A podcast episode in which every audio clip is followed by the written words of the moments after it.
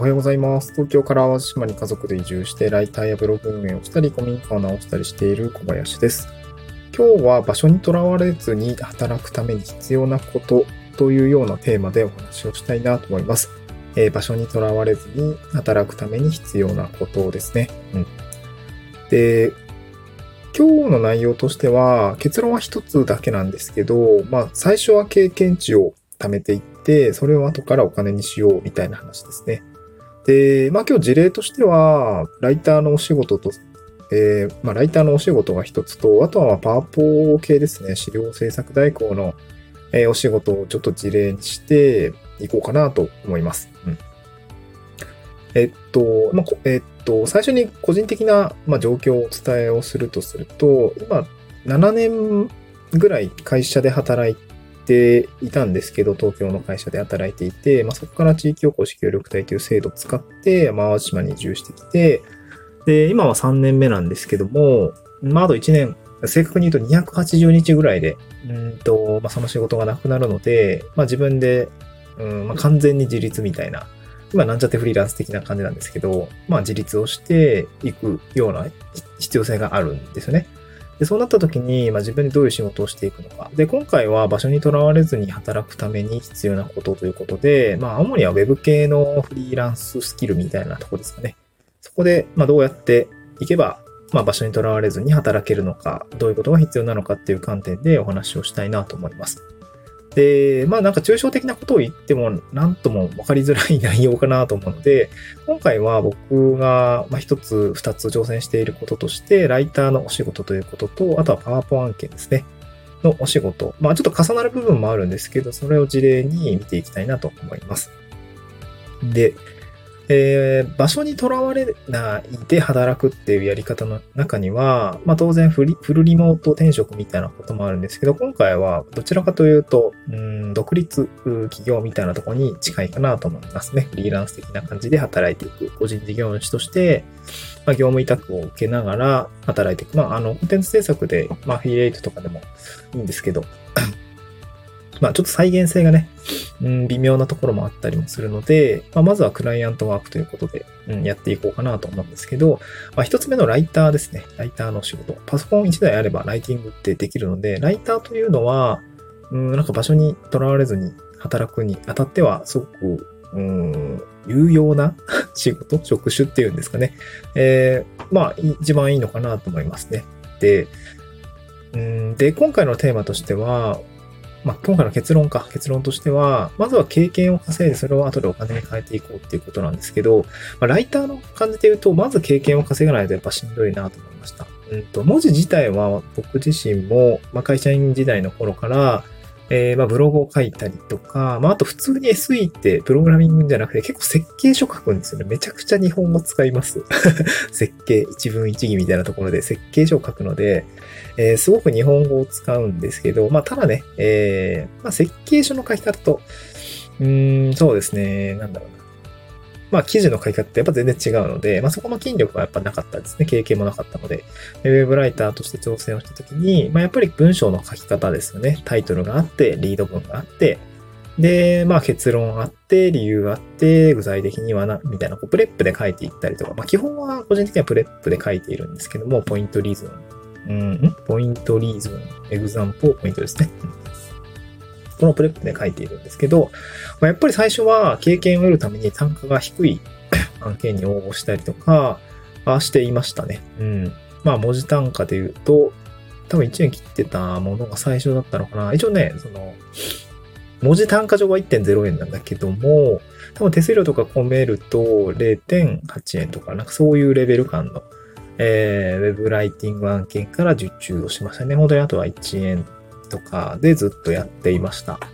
でもやっぱり、まあそれで書いていくと、まあすごくやっぱクライアントさんとのこう、やり取りだったりとか、例えば Google ドキュメントに文章を書いて納品するんだよとか、で、添削はこう、なんていうのコメント機能があって、それでやるんだよとか。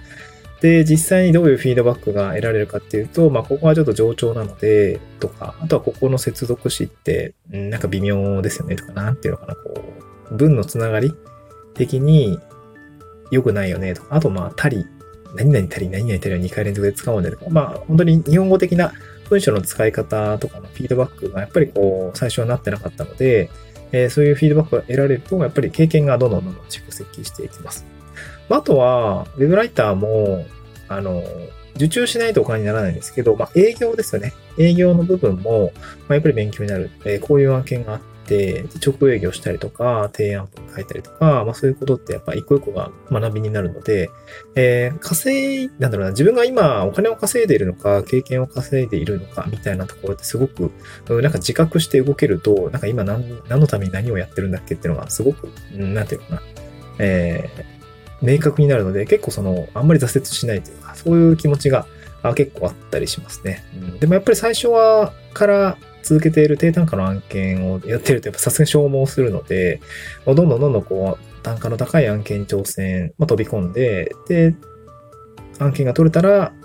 まあ、しっかりこう価値提供して継続につなげられるように。まあ、営業の時間もね、もちろん勉強にはなるんだけど、営業ばっかりやっててもお金にならなくて、しっかり受注につなげないといけないし、受注できたんだったらそれを継続案件でやった方が、えー、時給単価は上がる営業の提案文だったりとか、まあ、ワクワクは若干減るかもしれないけどね。なんかそういう感じで、徐々に最初は経験を稼いで、徐々にそれをこう、スキルに転、あの、スキルアップして、まあ、収入につなげていくっていうことが、まあ、一番、うん、現実的なのかなというふうには感じました。ライターの案件も最初はそういう感じだったし、うん。で、SEO の記事も単価が低いものがあったりとかもするので、他の方、まあ、僕の場合は前職の IT 系に特化をして、えー、文字単価で言ったら、え、3円だったり5円だったりっていうものを取ったりとか、ま、今はホワイトペーパーの記事を書いてるんですけど、そうですね、これもやっぱり、そうですね、文字単価にするとどうな ?6 円とかですかね。多分6円ぐらいの案件になるんですけど、こういうもので継続的に受注をいただいたりとか、ホワイトペーパーを書くっていうことについてちょっと特化している、ライティングもしているというような感じですね。で、もう一個の方ですね、ちょっとライティングは、あなんか、まあ、文章書く苦手ですって人もいらっしゃると思うんですけど、まあ、あともう一個の事例としてはパワーポ案件ですね。資料の制作代行というような形で、まあ、資料をきれいにしていく、整えていくっていうことですね。うん。これがやっぱりこう、ちょっとデザイン要素が強いんですけど、まあもそこまでデザインデザインしてるわけじゃなくて、なんかロゴ、ロゴをね、生成するわけじゃなくて、まあ、正しく物事を分かりやすく伝えていくために、まあ、主には配列とか、配置だったりとかの、まあ、あの、どこに何を配置するか、そしてどういうふうに順番、どういうふうな順番でスライド上に要素を構成していくのか、みたいなところが、まあ結構そういったところが肝ですね。だから本当にレイアウト力みたいなところが、あ一番、えー、求められるかなと思いますね。これもやっぱりいい資料だったりとか、まあ、いい資料って具体的に言うと、まあ世の中に転がってるホワイトペーパーだったりとか、あとは結構その IR の資料ですね。えー、企業の、うん、株主向けの資料だったりとか、投資家向けの資料だったりとか、やっぱすごい立派なこう資料がたくさん並んでるので、そういうものを見ながら、うん、なんかその、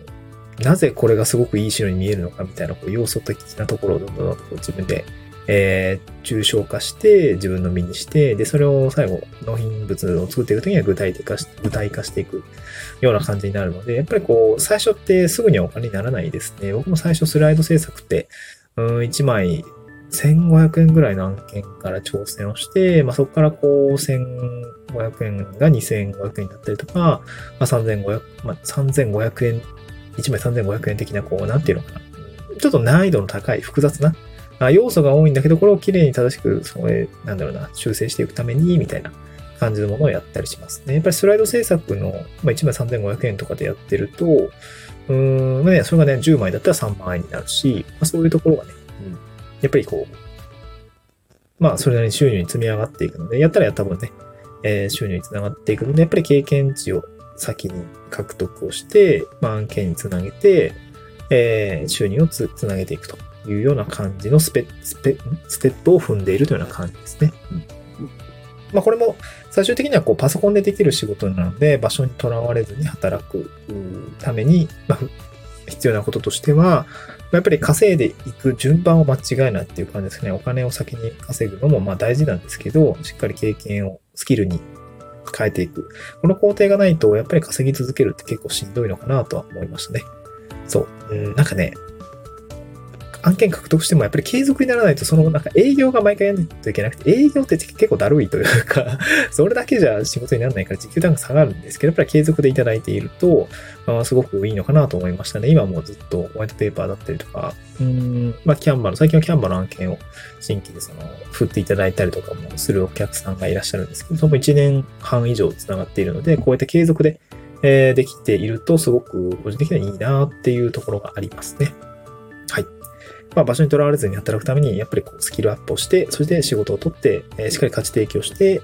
まあ、継続で案件を取っていくっていうところが、やっぱり現実的な路線なのかなというふうに感じましたという話でございました。えー、ちょっと具体的な内容だったかもしれないですけど、今はこんな感じでライターをやったり、パープだったり、キャンバーみたいなこうスライド制作の仕事もしているという小林でございました。また次回の収録でお会いしましょう。バイバイ。